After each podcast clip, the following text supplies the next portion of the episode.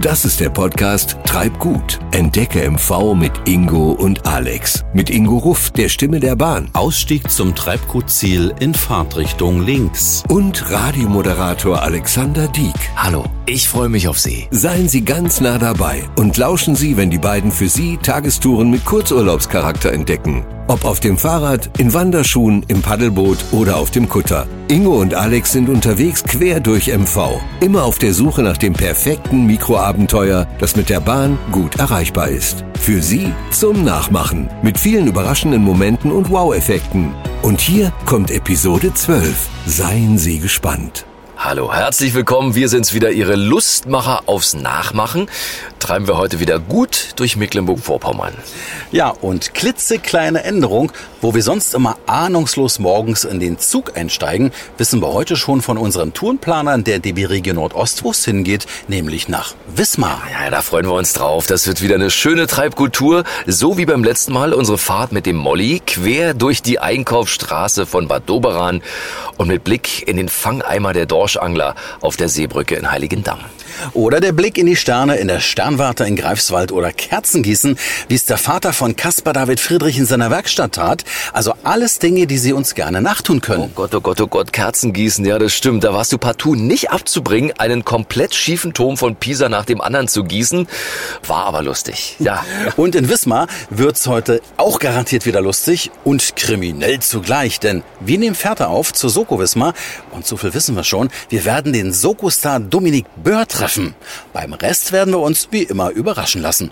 Aber jetzt geht's erstmal raus aus der RB11. Von Rostock waren wir knapp über eine Stunde unterwegs.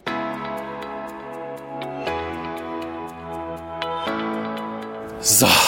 Wir sind jetzt direkt am Bahnhof und verabredet mit Micha Glockemann. Er ist nicht nur Stadtführer, sondern einer der größten Soko-Experten in Wismar und mit einem Detektivblick, der uns von der Seite fixiert, könnte er es tatsächlich sein. Ja, hallo, sind Sie Michael Glockemann? Wir sind Ingo und Alex. Ja, ich bin's. hallo Ingo, hallo Alex. Dann haben wir Sie hier mit kriminalistischem Gespür aufgespürt und recht gehabt. Wo geht's als erstes hin? Was zeigen Sie uns von Wismar? Ich schlage vor, wir gehen erstmal zum Hafen. Okay. Das ist ja das Wichtigste der Stadt. Machen wir das. Dann geht's los.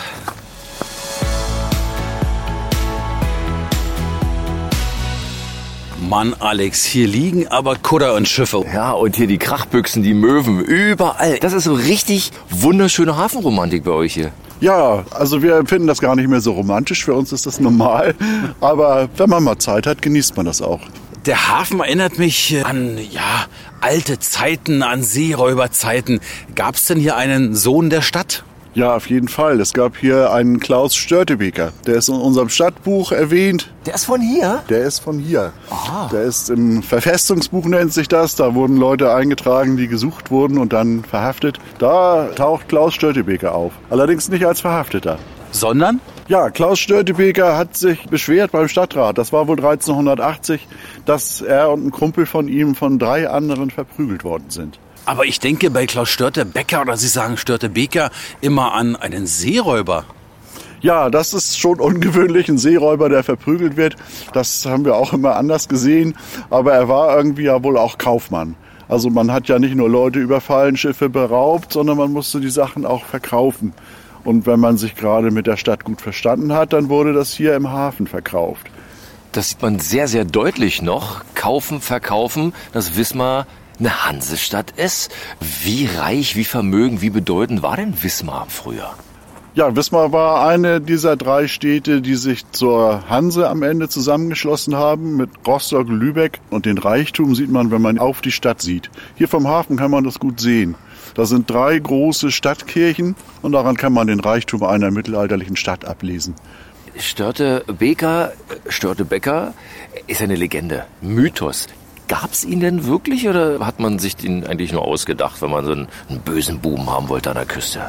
Ja, auf jeden Fall gab es Seeräuber. Das ist gesichert. Hier in der Ostsee wurden sie Ende des 14. Jahrhunderts vertrieben von den Deutschrittern. Aber sie haben regelmäßig Schiffe überfallen, manchmal auch im Auftrag der Hanse. Also man hat gerne Auftrag gegeben, dänische Schiffe zu überfallen, weil man gerade mit Dänemark im Krieg war. Aber das kenne ich noch aus der Schule. Wurde er nicht irgendwann mal geköpft? Und wenn ja, warum? Ja, warum wurde er geköpft? Ganz klar, weil es ein Verbrecher war. Das kann man ja nicht anders sagen. Und angeblich wurde er ja in Hamburg 1401 oder 1402 geköpft. Ob das stimmt, weiß man natürlich nicht. Die Forschung ist inzwischen weiter. Der hieß wahrscheinlich gar nicht Klaus, so wie unser hier aus Wismar, sondern möglicherweise Johann. Und Johann Störtebeker hat nach seiner Hinrichtung in Magdeburg ein Geschäft eröffnet und hat sich zur Ruhe gesetzt. Der ist ja wie Elvis, der immer noch jedes Jahr seinen Geburtstag feiert. Wie kann er denn nach seiner Köpfung noch ein Geschäft eröffnet haben? Ja, möglicherweise ist es doch eine Legende gewesen. Wir sind auch immer überrascht, wenn er hier jetzt 600 Jahre später durch die Stadt läuft. Das ist einfach mal ein alter Marketingfuchs, ja? Was ist noch das Besondere an Wismar? Wismar war auch mal schwedisch. 150 Jahre waren sie hier und waren halt Herrscher. Was erinnert an diese Zeit? Das Zeughaus zum Beispiel erinnert an die Schweden und die Schwedenköpfe. Was ist das? Genau genommen sind es Ruderköpfe von schwedischen Kriegsschiffen gewesen. Können wir uns das mal Äh, angucken? Können wir uns mal angucken.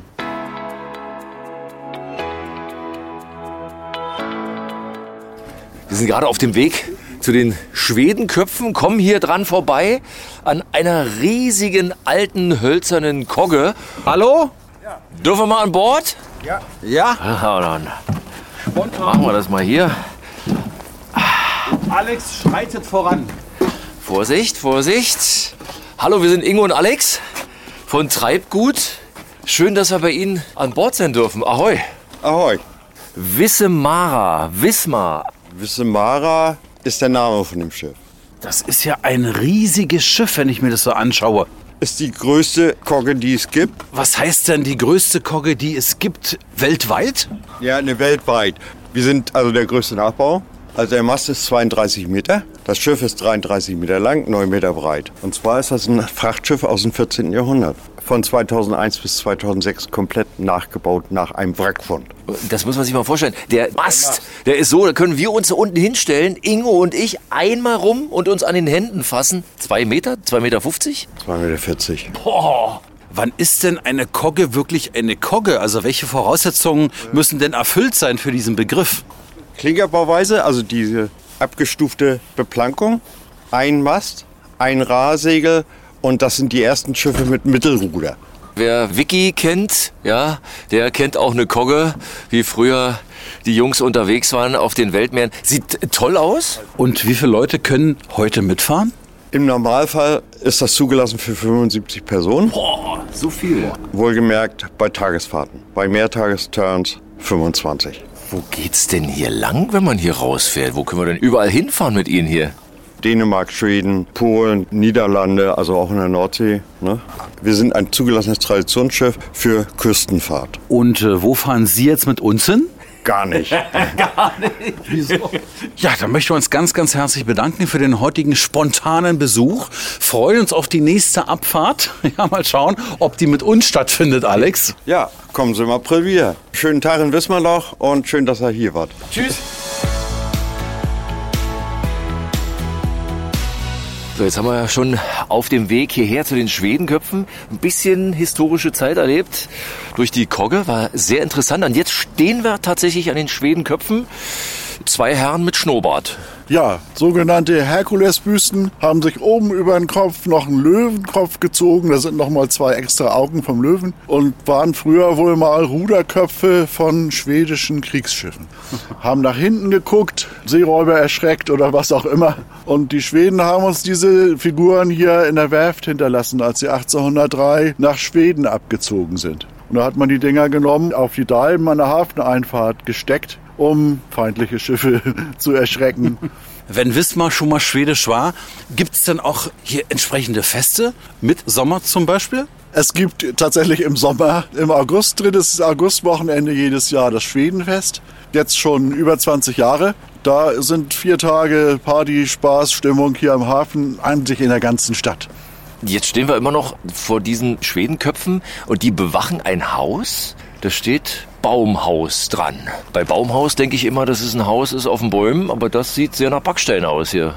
Ja, das ist ein Backsteingebäude und das heißt auch nicht so, weil da zwei Bäume vor der Tür stehen, sondern weil hier früher der Baumschließer, der Baumschlüter, nachts den Hafen mit einem schwimmenden Schlagbaum versperrte. damit hier keine Seeräuber eindringen konnten und keine zollflüchtigen Schiffe rausfahren konnten. Und diese Bäume wachsen nach wie vor und treiben in die Höhe. Wir treiben auch, wir treiben gut. Können Sie Schwedisch? Was heißt Treibgut auf Schwedisch? Keine Ahnung. ich kann viel, aber kein Schwedisch. Doch, ein Wort kann ich. Hey. Hey! Hey! Schönen Ja. guten Tag, ja? Ja. Kommissar, Hey, hey. Kommissar Wallander. Ach, apropos Kommissar Wallander. Wismar. Fragt man deutschlandweit, was fällt euch zu Wismar ein? Kommt natürlich als erstes, ja, also eine wunder, wunderschöne Stadt. Und dann sofort, ihr habt doch diese Soko Wismar, die tolle Krimiserie. Sie sind Experte. Kann man so sagen. Wo sind denn jetzt die Drehorte alle hier in Wismar? Ja, hier und da und da vorne und in der ganzen Stadt und ringsherum. Können wir uns mal so die, ja, die Highlights mal anschauen, weil Sie sind äh, Stadtführer. Ja, gerne. Machen wir sofort. Wir sind hier direkt am Hafen zum Beispiel. In diesen Gewässern, sagt man, waren schon über 40 Leichen, die hier rumgeschwommen sind. Um Gottes Willen. Allerdings nur bei Soko Wismar. Also die meisten haben wir hinterher wieder rausgeholt. Die meisten. Ja, die waren nicht mal tot. Und wo gehen wir jetzt hin? Wir gehen jetzt erstmal direkt in die Stadt. Auf den Spuren der Soko Wismar.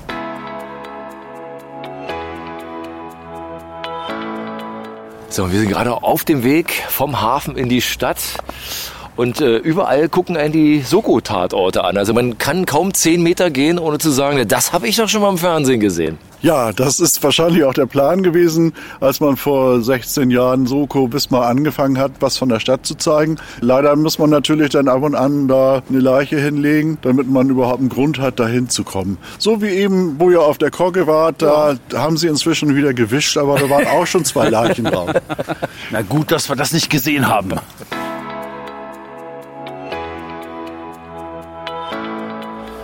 So, wir sind mitten in der Stadt Wismar und stehen vor einem Brauhaus.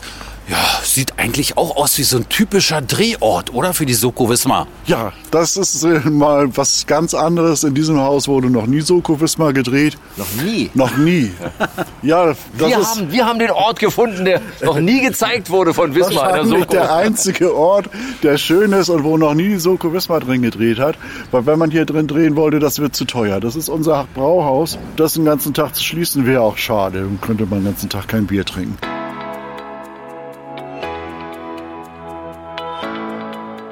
Sie machen ja hier große Soko-Touren. Wo kommen denn die Fans überall her? Die meisten kommen natürlich aus Deutschland, aber auch ganz viele aus Österreich und aus der Schweiz. Und es gibt Fans in Australien und Amerika überall. Und die wissen dann ganz genau, ach, das war die Episode 246, als der Pöhlmann hier von der Seite. So, wissen die alles, oder? Nein, aber die wissen schon sehr viel. Ich hatte mal eine Frau dabei, da habe ich gedacht, die müsste eigentlich immer mitkommen, weil die hatte noch die ganzen Geschichten. Also ich kann mir nicht 400 Geschichten merken. Warum nicht? Lass mich mal überlegen. Ist denn bekannt, an welcher Stelle die meisten Leichen gefunden worden sind? Ja, so grob würde ich sagen im Hafen. Immer wieder im Hafen, Alex. ne? Ja. Und ich dachte mal, der Täter war der Gärtner. Nee, dann war es doch der Fischer. Das sind ja jetzt schon über 400 Folgen. Gärtner war bestimmt auch schon mal dabei. Kann man sagen, die Soko ist echt auch ein Tourismusmagnet? Ja, auf jeden Fall. Wir müssen zugeben, dass wir 15 Prozent des Tourismus ausschließlich durch Soko Wismar haben. Das ist aber auch irgendwie kein Wunder, weil wenn man die Filme sieht, die kann man ja auch ohne Ton angucken. Es ist einfach eine schöne Stadt und eine schöne Gegend drumherum. Inselpöhl ist immer dabei. Ich wollte gerade sagen, kann ja auch sein, dass ein Großteil der Quote der Soko genau wegen dieser wunder wunderschönen Bilder aus der Stadt sind. Ja, davon gehe ich aus und natürlich auch wegen der Schauspieler, weil es ein bisschen lustig ist, weil es nicht so brutal ist, wie es sich jetzt vielleicht gerade anhört. Und tatsächlich gibt es ja auch Folgen, da ist keiner gestorben und selbst die Entführung war nicht mal eine Entführung. Also sowas gibt's auch. Heute stirbt ja auch keiner. Das würde ich mal hoffen. Jedenfalls nicht, nicht durch eine Gewalttat. Ja, und sehr lustig können wir bestätigen, wir haben ja Dominik Böhr getroffen schon und das war auch sehr lustig, aber da kommen wir noch später dazu.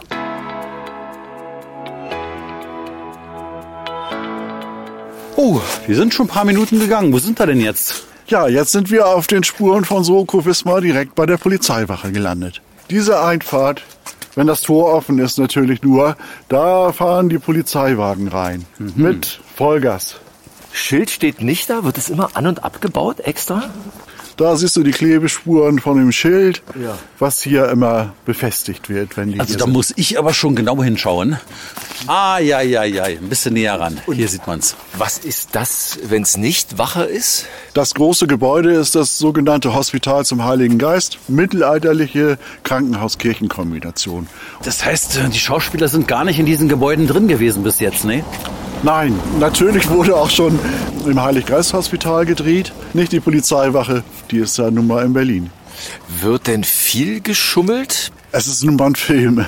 Das kann passieren. Also es gibt Filme, wo zum Beispiel in Berlin der Rettungswagen, man denkt, das ist in Wismar, in Berlin der Rettungswagen zu einem Haus kommt.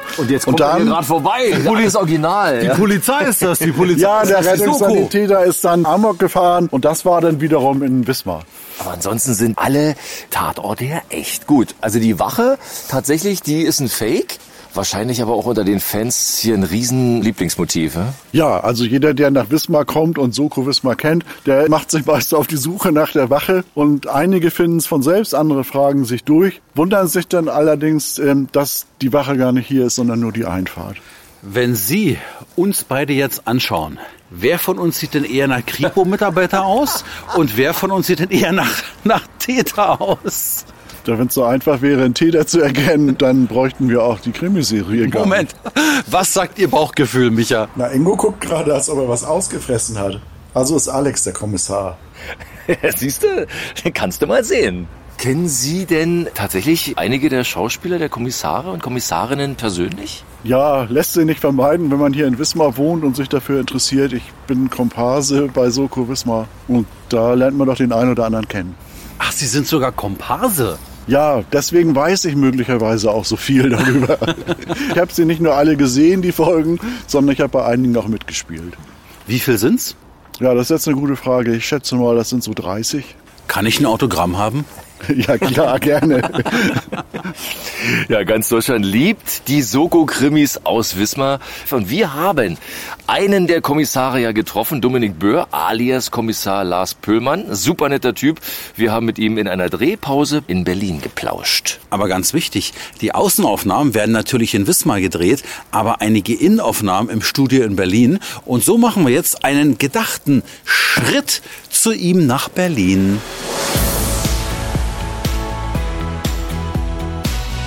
Ja, und da steht auch schon unverkennbar Dominik Böhr alias Lars Pöhlmann. Hallo, Herr ähm, Kriminaloberkommissar. Wir sind Ingo und Alex und äh, melden uns zum Verhör. Ja, also, hallo ihr beiden, herzlich willkommen bei der Soko Wismar.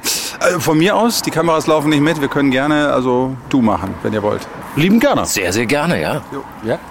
Lieber Dominik, die Soko Wismar gibt's ja seit 17 Jahren. Kommt ihr eigentlich noch unerkannt als Team, als Truppe so durch MV?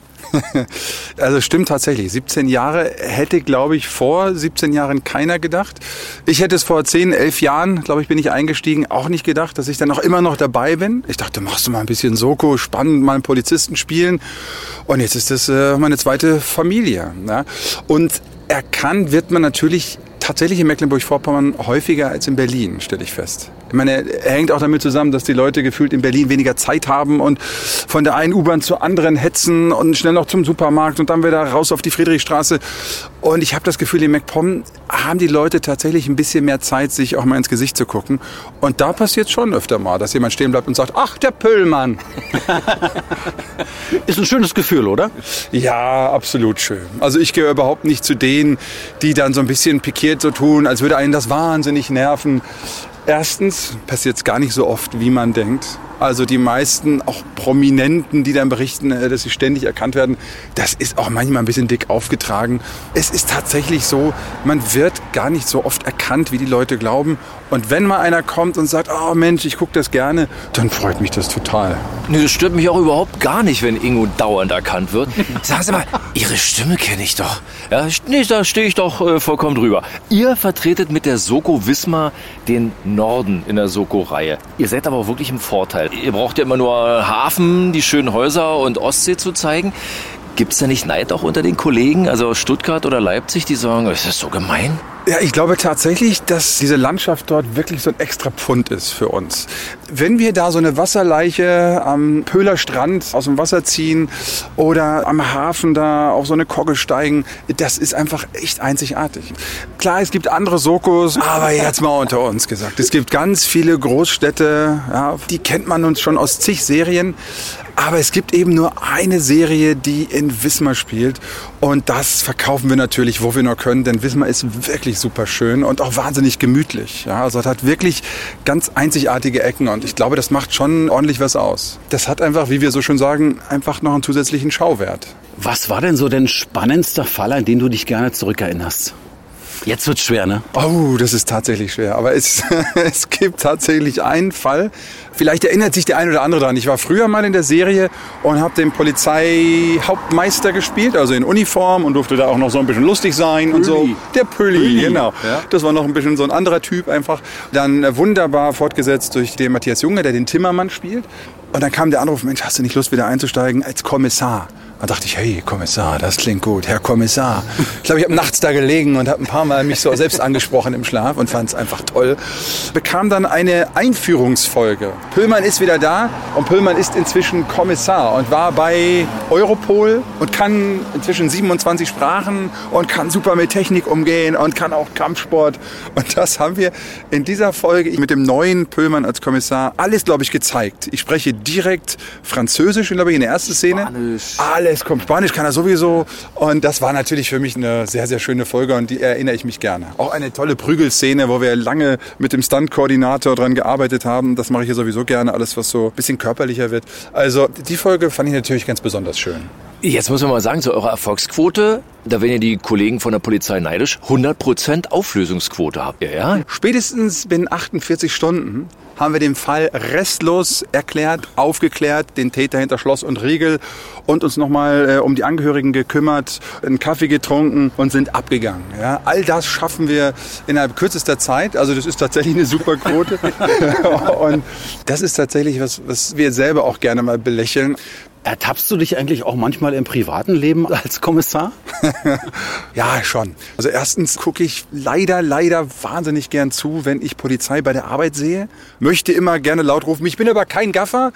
Alle Kollegen. ja, oh, das kommt gar nicht, das kommt gar nicht gut an. Das hat mal ein Schauspielkollege von mir gemacht bei der Arbeit. Nenne ich jetzt mal nicht, auch von der Soko Wismar.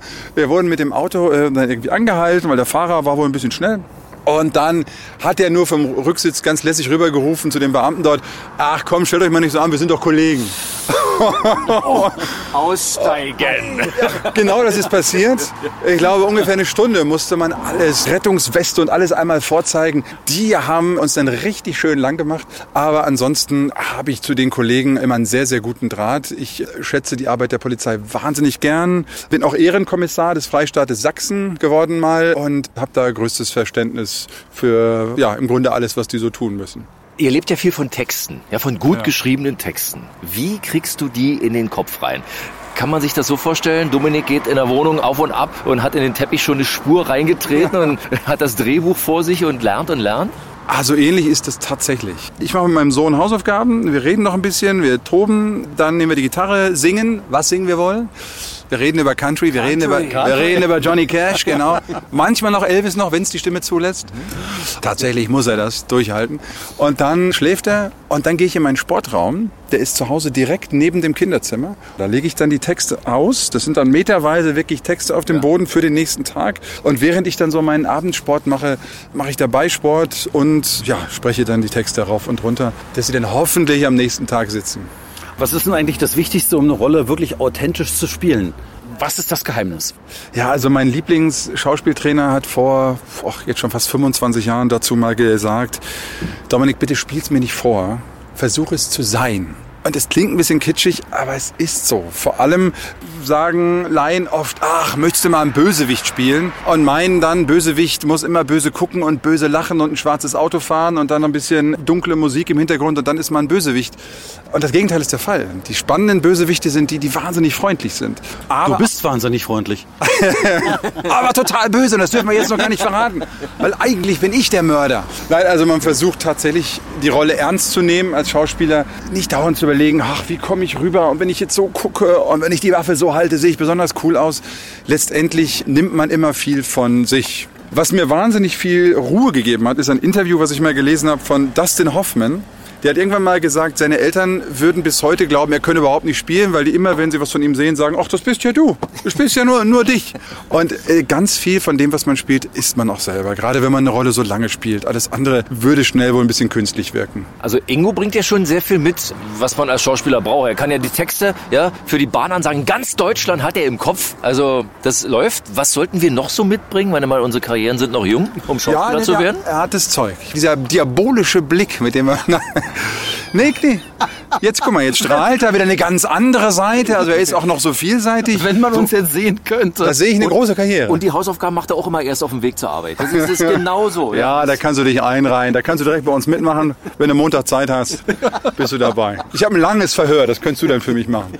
Na, dann werde ich doch gleich mal versuchen, Alex ein richtig großes Ding anzuhängen, damit ich ihn gleich am Montag bei den Innenaufnahmen verhören kann.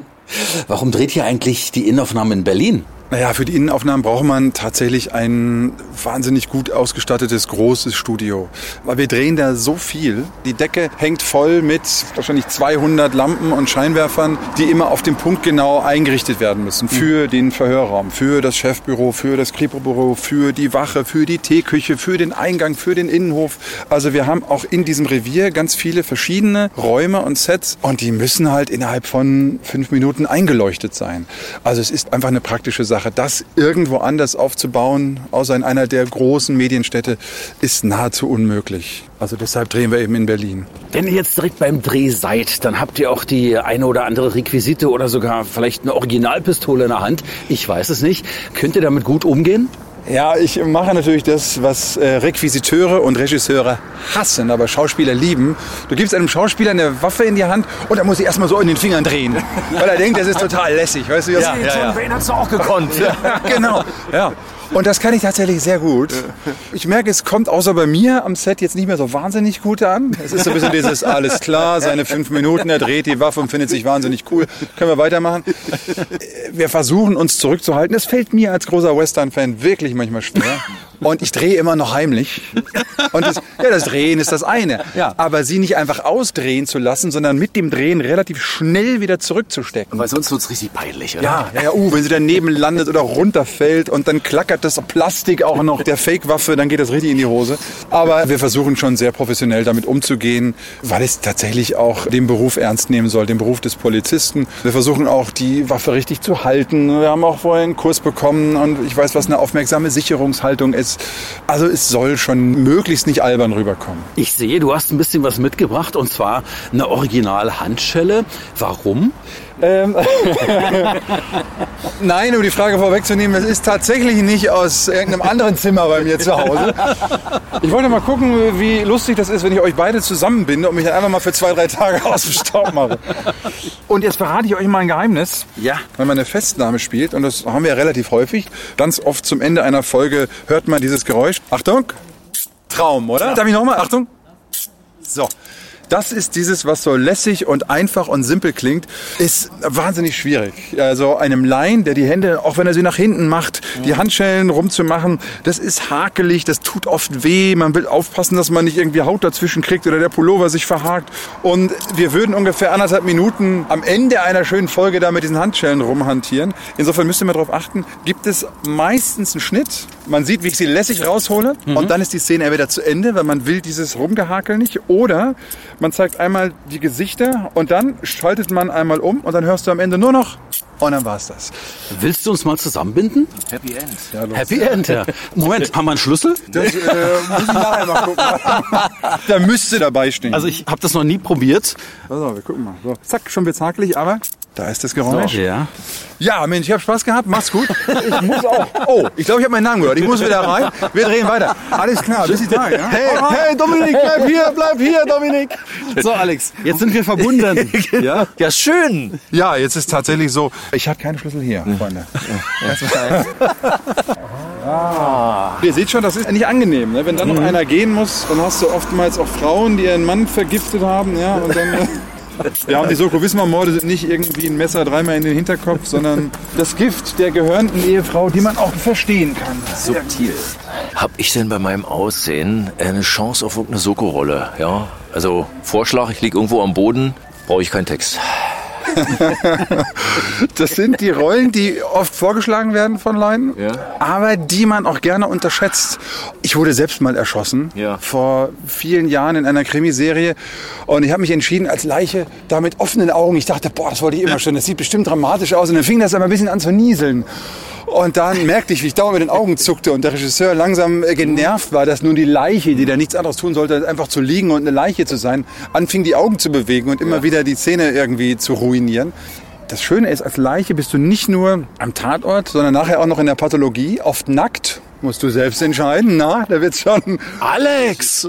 Und dann fummelt unsere Pathologin noch so ein bisschen an dir rum und guckt mal, was man sonst noch so für Spuren finden kann. Aber kann man denn nicht, ihr habt immer so tolles Essen, habe ich gehört, während des Drehs. Äh, kann Aber man nicht, in der, da- Pa- aber nicht in der Pathologie. nee, nee. Nein, es ist tatsächlich, ich meine, klar, so große Typen auf jeden Fall unbedingt. Also da wird sich schon irgendwas finden. Also, wenn ihr mal einen Statisten oder zwei Statisten braucht, die vielleicht ein bisschen gut aussehen, dann ruft uns einfach mal an, oder? Ich gebe die Nummer sofort weiter und ich glaube, das wird nicht lange dauern, bis das Telefon, bis Hollywood anruft. Oder Wismar, mal gucken. Dein Lieblingsort in Wismar, der so schön und so geheim ist, dass auch wir ihn kennen sollten. Auf diese Frage zähle ich normalerweise zehn Restaurants auf, wo ich gerne esse. Das erspare ich euch jetzt mal.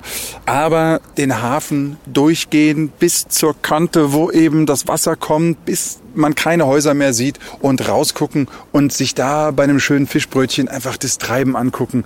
Wenn die Schiffe kommen für den Holzhafen, wenn die rausfahren, die Wissemara heißt sie, ein altes Schiff, was da immer noch rausfährt.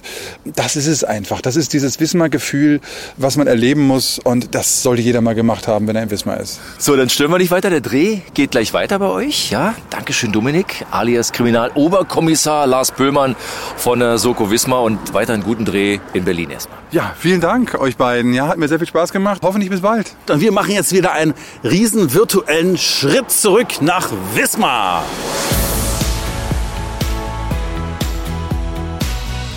Jetzt sind wir wieder zurück in Wismar und neben uns immer noch Michael Glockemann als ja, Komparse und als Riesenfan und als Stadtführer. Lieber Micha, wie wär's denn, wenn Sie als Fan vielleicht auch mal an einen Kaffee denken, was Sie aufmachen können? Da gibt es einen Soko-Burger oder ein Kriminalsteak oder ein Ermittlerkaffee. Was halten Sie denn davon? Ja, das klingt gut. Da müssen wir echt mal drüber nachdenken. Was sind Ihre Pläne für die nächsten 16, 17 Soko-Jahre? Vielleicht doch mal eine größere Rolle? Naja, ich arbeite dran. Ich habe inzwischen ja schon zwei Leichen gefunden. Die sind zum Glück hinterher auch wieder aufgestanden. Wir haben einen Kaffee getrunken. Ja, wer weiß, vielleicht wird's mal ein bisschen mehr. Wir bedanken wir uns für diesen super interessanten Blick rein in die Soko-Welt von Wismar. Und immer eine gute Spürnase. Ja, vielen Dank und lasst euch mal wieder sehen.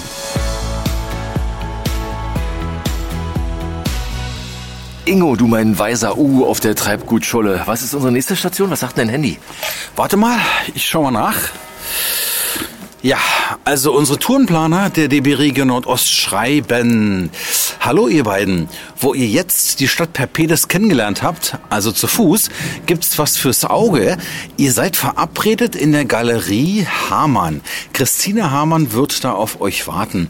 Bitte geht in die Schweinsbrücke 11. Steht hier wirklich, Alex. Na los, dann geht's ab.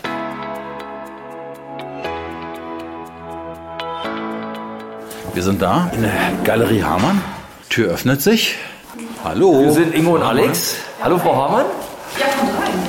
Wenn man hier drin sitzt, Wir haben eine schöne große Couch. Fällt einem erstmal auf, Schweinsbrücke 11. Ja, tolle Adresse. Da sind auch so kleine Schweinchen vorne, haben wir gesehen. Ist das schon so ein kleiner Fingerzeig auf die Galerie? Tatsächlich nicht. Das hat eigentlich nichts mit mir zu tun, aber ich habe dennoch vor vielen Jahren, als ich 2011 die Galerie gegründet habe, da habe ich diese kleinen Schweinchen verkauft. Christian Wetzel hat die gemacht 1995 für die Stadt Wismar. Also, wenn man sich hier umschaut, muss ich sagen, man sieht ja unterschiedlichste künstlerische Gegenstände. Gemälde, man sieht Skulpturen, Plastiken. Das ist ein Mix von irgendwie allem, oder? Ja, das ist der Wintersalon gerade. Und im Wintersalon zeige ich immer eine große Auswahl aller Dinge, aller Künstler, die ich vertrete, plus Gastkünstler. Das ist tatsächlich eine Mischung. Wen vertreten Sie denn hier? Sind das alles Küstenkinder? Also tatsächlich nicht. Das ist so, ich habe, ich muss mal überlegen, ein Künstler, der ist hier ansässig tatsächlich. Auch hier dieser Carlo Leopold, den ich hier gerade zeige, der hat hier auch mal an der Hochschule Wismar studiert. Ansonsten sind das alles Künstler, die von außerhalb kommen. Tatsächlich aus New York, Wien, Leipzig, Berlin, aus den Metropolen der Welt. Da holt man so ein bisschen so ein Großstadtflair rein. Darum geht's mir auch. Ich finde, das hat auch was ganz Großstädtisches hier, auch wenn es klein ist, aber es ist eine Perle. Und die verdient natürlich auch, ja, tolle Künstler. Kann man sagen, dass Wismar hier der Anlaufpunkt für zeitgenössische Kunst ist? Ich sag mal, das ist so ein Traum gewesen von mir, hier so ein Flair zu etablieren und da habe ich auch lange für gebraucht. Ich habe tatsächlich auch mit einheimischen Künstlern angefangen und habe mich dann nach und nach rausgetraut über die Grenzen hinweg und natürlich die Leute von außen eingeladen. Und äh, mittlerweile ist diese Galerie ja ein Anlauf für zeitgenössische Kunst. So nicht nur in Wismar, auch schon über Wismar hinaus, würde ich sagen. Jetzt haben Sie zentral hier diese schöne samtene Couch zu stehen.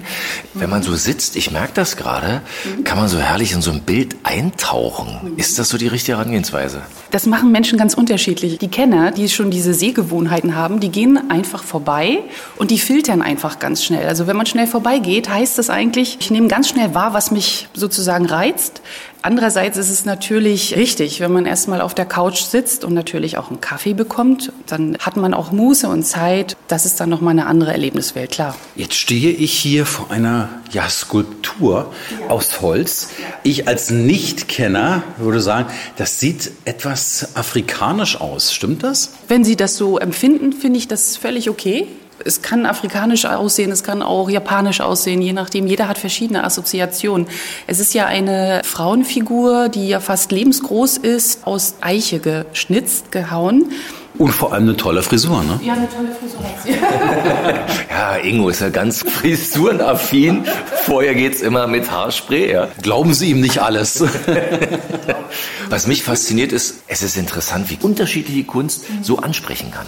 Also ich habe mich spontan in dieses Wolkenbild verliebt. Es zeigt nichts weiter, liebe Hörerinnen und Hörer, als einen blauen Himmel mit einer wunderschönen Wolke, die über Wismar oder über Rostock oder egal wo sein kann.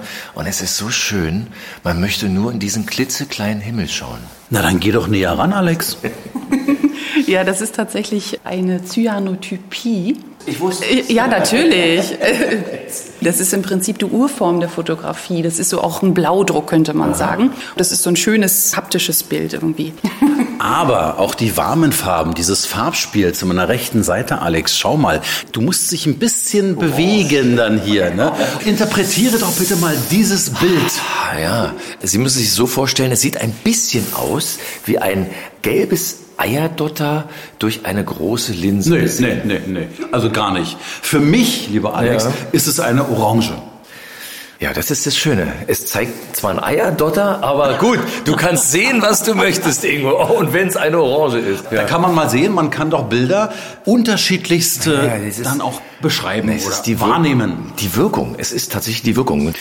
Bei jedem läuft so ein eigener Film ab. Und das ist das Schöne an Kunst. Kann man diese Sachen eigentlich käuflich erwerben oder nicht? Na, ich würde sogar sagen, man sollte sie käuflich erwerben. Das ist, man muss. Also, ihr kommt hier auch nicht raus. Entschuldigung, das habe ich so gesagt. Ich war zu vorsichtig. Wir können ruhig du sagen, wenn wir schon beim Du sind. Ingo und Alex. ja, Christine. Also ich habe mein Bild schon gefunden, lieber Alex. Kannst du dir vorstellen, welches das, Das, ist? das Dotter, das Eidotter. Jetzt Das ist das Orangenbild. Was, was stellt's denn eigentlich da? Jetzt wollen wir mal die Expertin. Genau. Ja, es stellt das dar, was ihr seht. Das ist tatsächlich so. Kunst äh, stellt im Prinzip nichts dar, schon gar nicht, wenn es abstrakt ist, so wie dieses Bild. Und das ist eigentlich eine Aura, die sich dort von diesem Werk entfaltet. Und diese Aura, die geht quasi in Wechselwirkung mit dem Betrachter. Es schwingt oder es soll schwingen und wenn es nicht schwingt, dann schwingt es nicht. Es ist völlig okay. Es schwingt. Es schwingt und es schwingt immer noch. Jetzt haben wir ja schon eine Stadtführung gemacht. Schwerpunkt Soko Wismar. Und wir haben festgestellt, dass die Soko quasi überall schon gedreht hat in der Stadt. Hier auch schon? Gedreht haben sie hier noch nicht. Dazu fehlt die Story. Kunstraub zum Beispiel, das wäre natürlich auch interessant. Na, wir fangen gleich an. Ja, oh, ja, gerne. gerne. Hier muss mal dringend aufgeräumt werden. Nein, nein. Die Pathologin kam mal zu einer Vernissage und ich kenne viele von der Soko. Das ist, glaube ich, ganz normal. Sind Sie eigentlich auch künstlerisch tätig? Ich bezeichne mich gerne als sogenannte Schattenkünstlerin. Viele denken, sie sind Künstler, aber das ist nicht so einfach. Man braucht schon eine ganz, ganz, ganz gewisse Portion Disziplin, Handwerk und vor allem wirklich Übung, Übung, Übung über Jahre. Man wird nicht einfach so. Also ich bin keine Künstlerin. Ingo, hast du bitte gut zugehört, was man dazu braucht? Er schafft es leider nicht. Er hat auch, er singt und spielt Klavier, obwohl es überhaupt nicht kann. Ja, Ingo, werde doch, wer sagt das? Schattenkünstler. Ja?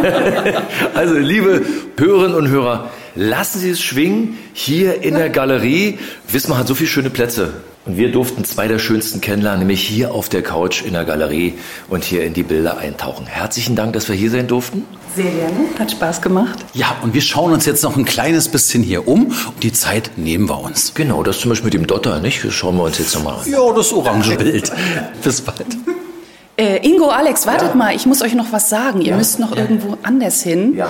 Und zwar zu der Ramona Stelzer. Die wartet auf euch und die hat einen wunderbaren Laden. Da kann man schöne Sachen anfassen und das werdet ihr dort selber erleben.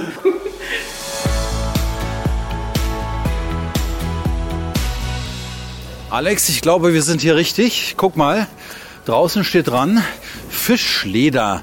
Ramona Stelzer Design, Schmuck und Accessoires. Also Wollen wir da mal reingucken? Bei Ramona Stelzer sind wir richtig. Fischleder. Ich sehe bei dir Fragezeichen, ich habe Fragezeichen. aber du hast größere. wir brauchen Antworten. Komm. Hallo. Hallo ihr zwei, herzlich willkommen. Ich fühle mich wie in einem ganz tollen Modegeschäft. Draußen steht aber Fischleder dran. Fische sehe ich hier nicht. Wie kommt's zum Namen? Ich auch nicht. Hier nebenan seht ihr äh, meine Fischlederwand. Da sind dann schon die ersten Fische. Ne? Und da könnt ihr gerne auch mal hin und anfassen und fühlen. Das ist immer ganz wichtig, weil die meisten das Material gar nicht kennen. Und da ist Anfassen und auch Riechen immer ganz wichtig. Ich sehe tatsächlich, hier steht Rochen, da steht Papageifisch, Stör, Lachs, Aal, Barsch, Scholle. Und es hängt wirklich Haut dran. Das ist wirklich Leder. Und Rochenhaut Türkisfarben habe ich noch nie gesehen. Und hier, du hast den Seewolf vergessen, der sich so anfühlt wie du, Alex. genau. Das ist wirklich von den Fischen. Genau, also haben wir auch schön beschriftet. Ne? Also äh, da sieht man mal die ganze Vielfalt, die Fische so hergeben, die unterschiedlichen Oberflächencharaktere. Und wenn man anfasst, dann merkt man eben auch, dass sie heute total unterschiedlich sind untereinander. Ne? Also den Stör hattest du ja gerade schon in der Hand. Das ist richtig hart und richtig derbe. Kork, ja. Genau, genau, Kork-ähnlich. Wenn du die Scholle mal anfasst, die ist hauchzart, ganz, ganz dünn. Und? Lass mich auch mal, Alex. Nicht nur immer du. Ja, ja, ja. So, fässt sich an. Pergament. Ja, wie Pergament. ist es das, was beim Fischessen immer auf die Seite vom Teller kommt, was keiner möchte. Und daraus machen Sie Kunst, Mode. Genau, also die Häute sind aus der Lebensmittelindustrie und sind da tonnenweise vorhanden, also eine sehr große Menge. Und das wird dann aufgekauft und durch Gerben wird diese Haut dann haltbar gemacht und zu Leder gemacht. Hat dann auch die klassischen Eigenschaften wie Leder, also ist langlebig, ist viel reißfester als Rindsleder zum Beispiel, das Fischleder. Und aber hat halt als Highlight diese tollen Oberflächencharaktere. Jetzt habe ich ja vorhin gesagt, es sieht aus wie ein ganz normales Modegeschäft im ersten Augenblick. Ich sehe nämlich hier auch Schuhe, ich sehe Gürtel, ich sehe Portemonnaies, ich sehe Taschen. Die sind doch nicht etwa alle aus Fischleder. Doch, also hier ist alles, was ausgestellt ist, ist auch mit Fischleder. Wir stellen hier vor Ort den Schmuck her, den es hier zu sehen und zu kaufen gibt. Die Schmucksachen sind aus Silber oder Gold und das kombinieren wir dann halt immer mit Fischleder und entweder wir geben das vor oder jemand kommt und sagt, ich habe einen Lieblingsfisch und das ist der Lachs und könnt ihr da was Schönes machen und dann mhm. machen wir auch das. Um aber die Bandbreite des Materials einfach darzustellen, gibt es eben auch Produkte von anderen Labels, denen ich die Möglichkeit gebe, hier auszustellen. Deswegen seht ihr hier auch äh, Schuhe, Gürtel und Portemonnaies. Und zum Beispiel dieser Gürtel, der ist so strapazierfähig wie Alex? Natürlich. ich kann euch hören. Kannst du mal sehen. Kannst du mal sehen. Es ist so, ganz viele haben diese Frage, weil es so dünn ist, ob es denn auch hält. Ich kann sagen, das liegt an der Faserstruktur im Leder. Also bei Rindsleder gehen die Fasern alle in eine Richtung und bei Fischleder sind die so ineinander verwoben und dadurch ist es super reißfest, sehr strapazierfähig und trotzdem aber elastisch, ne, was ja auch für die Produkte einfach wichtig ist. Alex hat gerade gerochen. Ja. Nach was riecht denn das, Alex? Ich habe noch nicht gerochen. Ich musste wirklich dran schnuppern. Ich habe den Stör und der riecht wirklich wie Leder. Ja. Wirklich wie ganz normales Leder. Ist auch so dick, ich würde mal sagen anderthalb Millimeter. Bitte, wie kommt man denn darauf, dass, wie gesagt, ich sehe es immer vor meinem Auge, beim Fischessen an den Rand kommt, niemand möchte, außer die Katze, das zu nehmen und daraus tolle Kunst zu machen? Also, dass man aus der Haut ein Leder herstellt, das ist eine sehr, sehr alte Tradition, die aber komplett in Vergessenheit geraten ist. Ich habe das Material äh, in meinem Studium hier kennengelernt in Wismar und war gleich total begeistert davon, habe da dann auch ja sozusagen mein Alleinstellungsmerkmal und meine Nische damit gefunden. Also so bin ich äh, zu dem Material gekommen und es hat mich seitdem auch nicht mehr losgelassen. Aber wie bekommt man denn diese leuchtenden Farben hin? Das ist ja verrückt. Also die Häute, die werden gegerbt und teilweise verlieren die dann ihre Eigenfarbe und werden dann eben nochmal eingefärbt. Farblich kann ich zu Ihnen kommen und sagen, ich mag Einhornrosa und dann gibt es den Hecht in Einhornrosa. Ja? Ich muss dazu sagen, das ist eine Lieblingsfarbe, ja? Ja, das kann ich total nachvollziehen. Na, nicht wahr? Wer mag das nicht? Natürlich. Ich denke an Stralsund, lieber Alex. ein bisschen Glitzer Spielkartenfabrik. Ja. Das stimmt, ja. ja. Wenn Sie diese Schuhe, Gürtel oder Taschen irgendjemanden zeigen würden auf der Straße, ich denke, das könnte sich gar keiner vorstellen, dass diese Produkte aus Fischleder gefertigt worden sind. Ja, also ist es so, dass ich noch ganz viel Aufklärungsarbeit betreiben muss und die Faszination ist dann aber riesengroß. Also wenn ich dann mal erklärt habe und die Leute dann auch an meiner Fummelwand unterwegs waren und das mal spürt haben, ist die Begeisterung sehr groß und ja, gerade jetzt im Moment ist es ja auch so, dass die Leute sensibilisiert werden für nachhaltige Produkte und zusätzlich finde ich, ist es optisch sehr, sehr ansprechend. Und Sie übernehmen die Garantie, dass das da nicht nach Fisch riecht? Ja, 100 Prozent. Was kostet denn sowas bei Ihnen? Also ich sehe gerade ein paar Schuhe. Äh, hoi, hoi, das ist schon ordentlich, ja? Aber die sehen super aus. Ja, also es ist einfach so, dass Handwerk eben auch kostet und das ist eben auch das, was wir hier so ein bisschen zeigen wollen und auch vermitteln wollen. Ne? Also deswegen auch hier hinten die offene Werkstatt. Also Handwerk, was hier entsteht, das kostet einfach Geld und dann ist es eben auch so, dass die Sachen alle einen ästhetischen und gestalterischen Anspruch auch haben. Also für das, was es ist, ist es nicht teuer. Es ist ja auch der einzige Fischlederstore in ganz Deutschland. Also die Sachen, die Sie hier kaufen, können Sie nirgends anders kaufen. Haben Sie ein Lieblingsstück? Ähm, nein, also ich sag immer, ich liebe alle meine Fische. Aber wie schwimmen denn diese Fische nachher nach Hause zum Kunden? Ja, also entweder kommen die halt hierher, ne, oder sie können auch online dann auf der Homepage gekauft werden. Äh, Donnerwetter. Ich dachte, ich habe schon so viel gesehen auf der Welt, aber das echt noch nicht. Ja? Und ich muss sagen, wenn man sich die Sachen anschaut, die sehen sowas von trendy aus. Wer kreiert denn eine solche Mode, bitteschön? Das ist ja Designerkunst vom Feinsten. Ja, das haben wir studiert, nicht?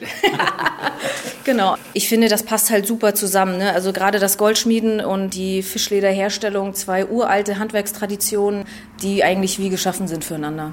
Ja, dann wünschen wir Ihnen weiterhin viel, viel Freude beim Fischfang, bei dem Verarbeiten der Fischhaut und viele, viele Kunden. Dankeschön. Ja, ich würde euch dann jetzt in die Lübsche Straße 23 schicken. Dort befindet sich das Welterbehaus und man kann viel Wissenswertes über Wismar herausfinden. Da wünsche ich euch viel Spaß dabei. Gut, Dankeschön. Ciao.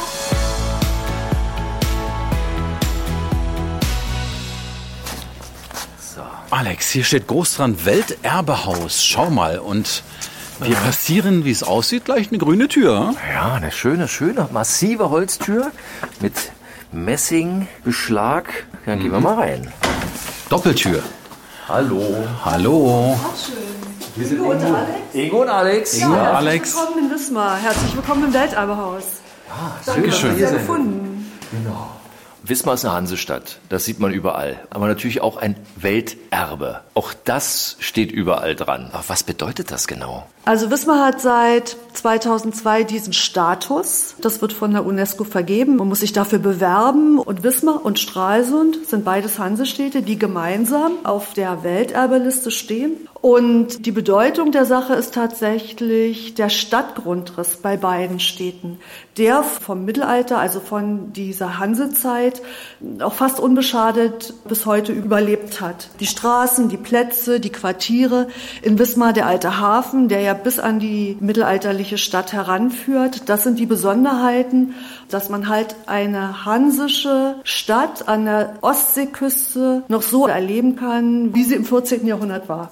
Welterbehaus. Das heißt, Sie stehen für das Image dieser Stadt. Was können wir denn bei Ihnen alles sehen und erleben? Dieses Haus ist ein altes Kaufmannshaus aus der Hansezeit mit dem Hof und dem Garten und dem Hofanbau. Und dadurch, dass kein Eintritt gefordert wird, kommen die Leute einfach rein und gucken sich das an, setzen sich in den Garten, erholen sich ein bisschen, gehen wieder raus, kommen vielleicht nächsten Tag nochmal wieder. Und kulturgeschichtlich wertvolles, dann haben wir unseren Tapetensaal. Der befindet sich im ersten Geschoss, da können wir gleich hingehen. Das ist schon was Besonderes, das ist eine französische Panoramatapete. Würde ich sagen, dann gucken wir uns das doch mal an. Das ist was zum Anfassen. Was Buntes ist für uns, Ingo. Komm. Immer gut, immer gut.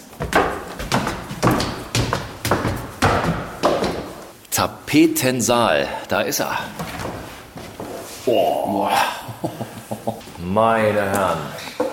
Das Besondere ist, dass es eine sehr hochwertige Tapete ist, die vor rund 200 Jahren aus Paris, aus einer berühmten Manufaktur hierher gekommen ist. Der damalige Hausherr hat sie anfertigen lassen und dann damit seinen Salon ausgestattet. Das muss doch unglaublich teuer gewesen sein. Ja, wir wissen nicht den genauen Preis, aber es war schon ein Luxusartikel. Was können wir denn jetzt hier sehen? Das sieht ja aus wie eine Mittelmeerlandschaft in der Antike und das im 360-Grad-Winkel. Tatsächlich befinden wir uns im Mittelmeer, dort, wo Odysseus rumgeschifft ist und ein Schiff, was am Sinken ist und zwei männliche Personen kommen ans Ufer. Einer hat einen roten Umhang, das ist der junge, Ingo? hübsche Telemach, der Sohn von Odysseus, der seinen Vater sucht. Und der andere mit dem langen Umhang, das ist Mentor. Oder auch Alex genannt. Ja, naja, Mentor ist der väterliche Freund. Der Ja, immer Bei uns ist ja genau andersrum. also den Namen Sagst du. Mentor hat sich ja bis heute im Sprachgebrauch gehalten. Ne? Die kommen halt auf die Insel der Kalypso, sind gestrandet. Die Kalypso, das ist eine Nymphe, die diese Insel regiert. Und Kalypso hatte sich einige Jahre zuvor, als Odysseus auch auf dieser Insel war, in Odysseus unsterblich verliebt. Und nun beginnt die gleiche Geschichte quasi nochmal mit dem Sohn. Äh, mein Kollege hält sich gerade etwas ans Ohr. Was ist denn Ja, das? das sind unsere Audiostationen. Das die sind sehr beliebt. Was erfahre ich? Die Tapete, die spricht quasi selbst aus ihrem Tagebuch und erzählt, was ihr alles so widerfahren ist, seitdem sie geboren wurde, dann mit dem Schiff von Frankreich in das kalte Wismar gekommen ist, dann hier an die Wände gebracht wurde. Die sprechende Tapete. Ich meine, die hat schon allerhand gesehen, was die berichten könnte hier. Ja? Und das hält man sich jetzt einfach hier ans Ohr, dieses Gerät, ja? Sie haben hier zwei Hörtrichter, drücken dann auf Deutsch oder Englisch und hören dann die Tapete sprechen. Jetzt muss man sagen, hier steht in der Mitte des Saales eine Bank. Und hier gibt es verschiedene, ich nenne sie mal Hörgeräte. Und ich höre gerade die deutsche Sprache. Moment. Weit ist dieses Wismar, weg von meinen Ursprüngen. Ich bin eine Düne. Ja, kann man, denke ich, gut hören. Wenn ich tapeziere, ja, meine Raufaser, kann mich erinnern noch als Student, ja, dann wurde die angemalt und hielt fünf, sechs Jahre. Die sieht so top in Schuss aus. Mussten Sie die schon mal ein bisschen nachmalern? Es ist nicht gemalt, sondern es ist ein Druck. Also über 2000 Druckstöcke brauchte man, um dieses Bild zu drucken. Ist das einmalig in Europa? Es gibt mehrere. Wir haben mal recherchiert, wie viele noch da sind. Insgesamt haben wir 21 gefunden, aber weltweit, da ist Amerika, Kanada, Frankreich natürlich und England mit bei, aber lange nicht so vollständig, wie wir es hier haben. Also wir haben diese 25 Bahnen komplett. Und interessant ist vielleicht auch noch, weil 1995 die Tapete einem Kunstraub zum Opfer fiel. Also des Nachts stiegen in dieses leerstehende Haus Leute ein und haben mit einem Teppichmesser die Tapete rausgeschnitten. 60 Quadratmeter Leinwand dann wurde natürlich die Presse, Kripo, alles. Ähm, Soko, die Soko Wismar.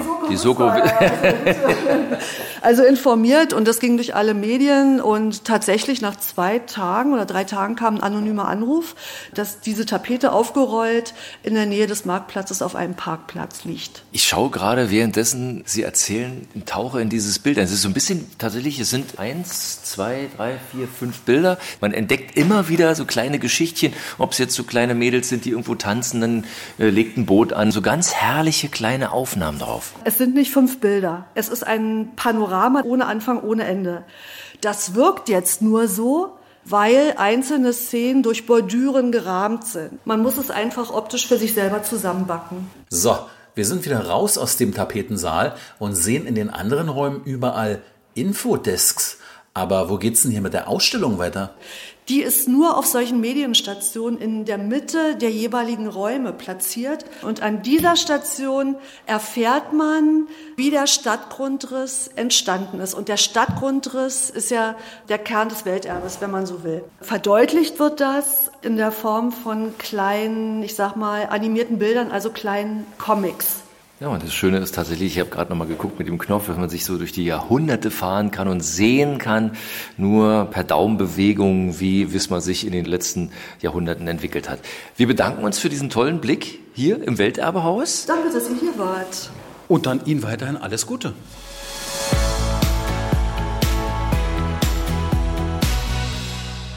So, da sind wir raus aus dem Welterbehaus und sind am Hafen.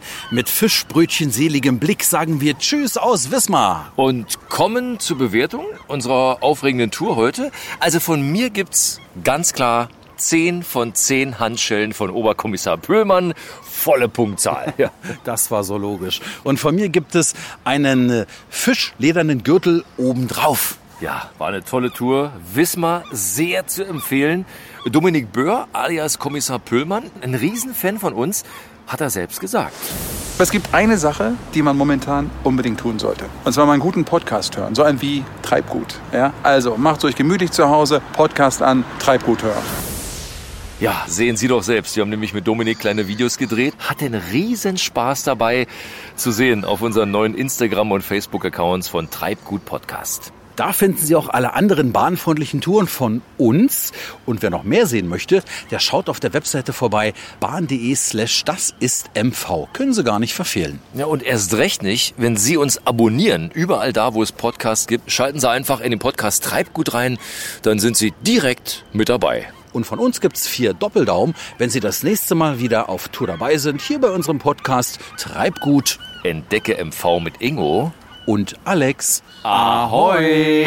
Und das nächste Mal üben wir das mal mit dem Zählen, ja? Wieso? Vier Doppeldaumen sind doch acht. Wo willst du die denn hernehmen? Wir sind doch nur zu zweit. Na, Moment, wir haben doch noch die Schwedenköpfe, die können wir doch nehmen, oder? ja, super, das klappt.